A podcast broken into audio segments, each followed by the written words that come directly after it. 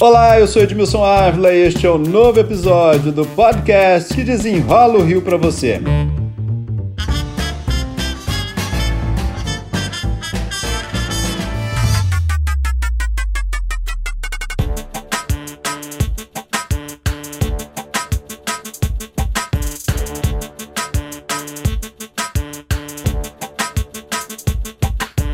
Gente, se liga na cena. Você decide pegar uma praia para relaxar, ouvir só o barulho das ondas, para descansar mesmo. Aí chega uma outra pessoa do seu lado direito, bota uma barraca, cadeira e uma caixa de som. Bota ali uma música que você não gosta. Do seu lado esquerdo chega mais uma pessoa, mais uma cadeira, mais uma caixa de som e música que você também não gosta. E os dois começam a disputar quem bota a música mais alto.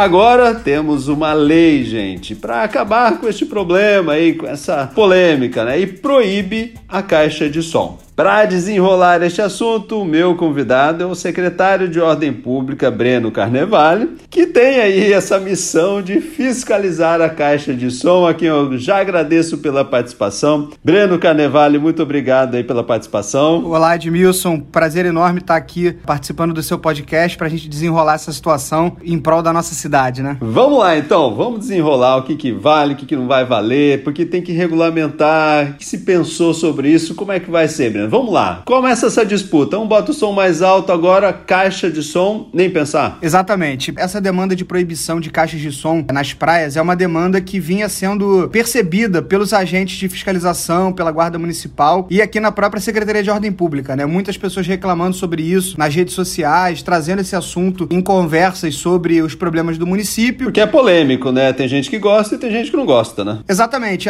Na verdade, as pessoas elas acabaram precisando se adequar uma realidade que, no final das contas, ela é questionável do ponto de vista do bom uso do espaço público, né? Então, na medida em que as pessoas. A praia é dos patrimônios históricos, dos patrimônios culturais, patrimônios naturais da cidade do Rio de Janeiro. Nosso cartão postal mundial é um espaço democrático e, justamente por ser democrático, ele precisa ter regras claras para que as pessoas possam fazer um bom uso da praia, né? Um bom uso do espaço público. Não é porque é um espaço público democrático que nós iremos permitir que não haja regras, que não haja organização que não haja respeito aos direitos das pessoas que estão ali, querendo descansar, querendo relaxar, enfim. Tinha que resolver esse conflito. Exatamente. Obviamente, né, o decreto ele vem com um objetivo. Sempre a regra ela tem um objetivo pedagógico, né, de trazer um ensinamento, então nesse caso, é uma orientação no sentido de que as pessoas não usem as caixas de som, mas obviamente, a gente está falando de uma esfera individual que precisa de regramento. Então, esse decreto ele traz algumas possibilidades de sancionamento para que a regra ela possa ter a sua efetividade, né? Né? Também de nada adianta a gente editar um decreto se esse decreto não tiver consequências práticas. E por isso a gente tem já uma resolução a ser publicada, detalhando melhor essa fiscalização. E a gente vai trabalhar com pelo menos três tipos de consequência para a pessoa que insistir em fazer uso das caixas de som. Então vamos lá, peraí, vamos lá com a vida como ela é. Nessa cena que eu montei aqui, que chega ali com som, outro com som, e aí não me agrada, eu posso reclamar. O que, que vai acontecer? Qual que é o primeiro passo? Perfeito. Primeiro passo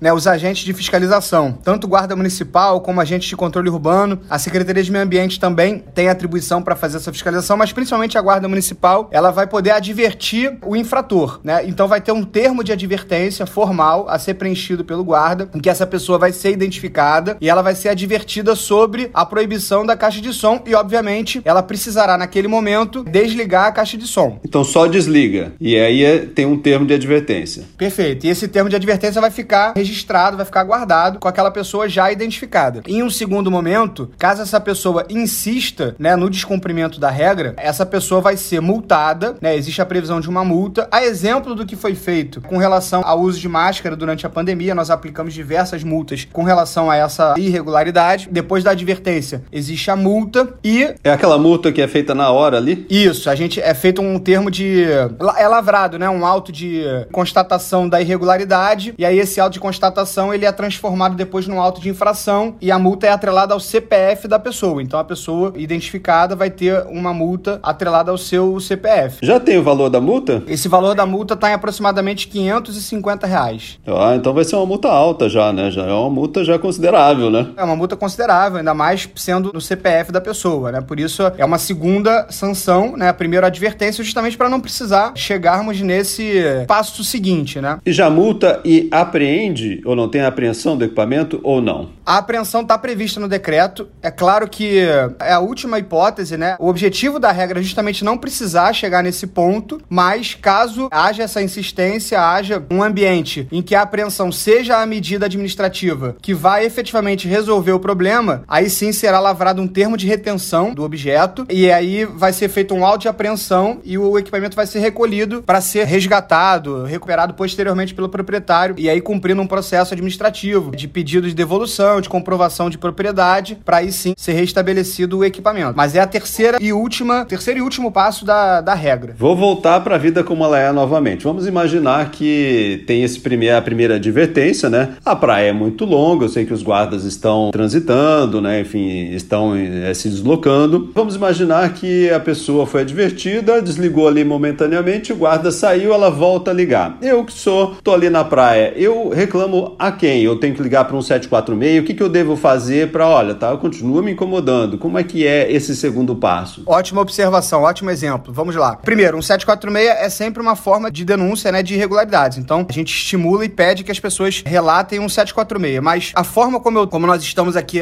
pensando a fiscalização são de duas formas. A fiscalização é por acionamento, né? Então, por exemplo, nós temos o grupo especial de praia espalhado pelas orlas, esse grupo especial de praia vai estar tá patrulhando, vai estar tá posicionado e vão ser Poderia procurar qualquer guarda ali então. Qualquer um. Mas além disso, eu vou estabelecer tendas específicas para esse tipo de irregularidade. Então, nós estaremos fazendo como se fossem blitz de fiscalização de caixas de som em variados locais e horários. Ou seja, nós permaneceremos em, em determinados locais por um período de tempo razoável, justamente para evitar esse tipo de, de ocorrência, em que a pessoa é advertida, a autoridade se afasta e ela volta a cometer irregularidade. Ah, então naquele ponto que já teve advertência, ele já vai ficar por ali, por perto, então. Exatamente. E aí, caso haja essa reincidência, nada impede que a pessoa seja advertida e no mesmo intervalo de tempo ali, insistindo, seja multada e tenha a sua caixa de som apreendida, né? Não existe uma, uma necessidade de haver, ah, não, eu fui advertido hoje, então amanhã só que eu posso ser multado. Não, porque isso tornaria a regra absolutamente sem efetividade, né, na prática.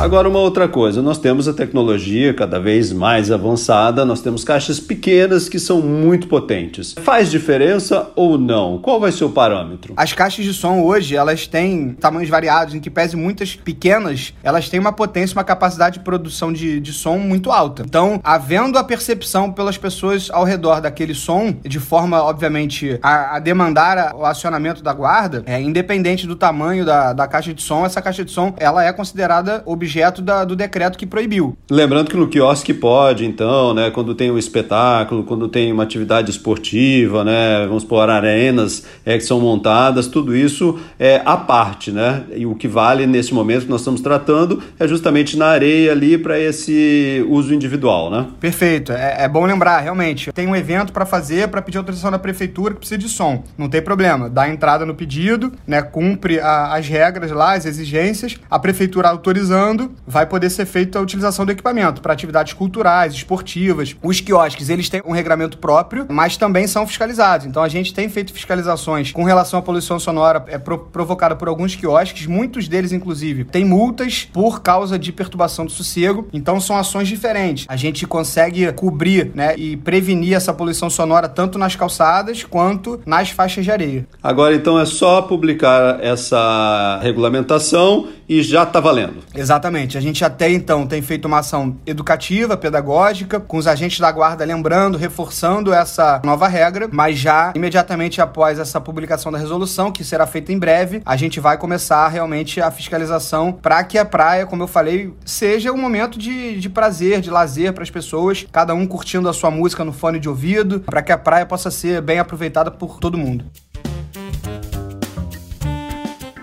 Breno Carnevale, secretário de Ordem Pública, muito obrigado pelas explicações aqui. Eu que agradeço, Edmilson. Foi um prazer participar mais uma vez do podcast. Este podcast foi editado e finalizado por Felipe Magalhães. E eu, Edmilson Ávila, toda semana desenrola um assunto aqui para você. Até o próximo!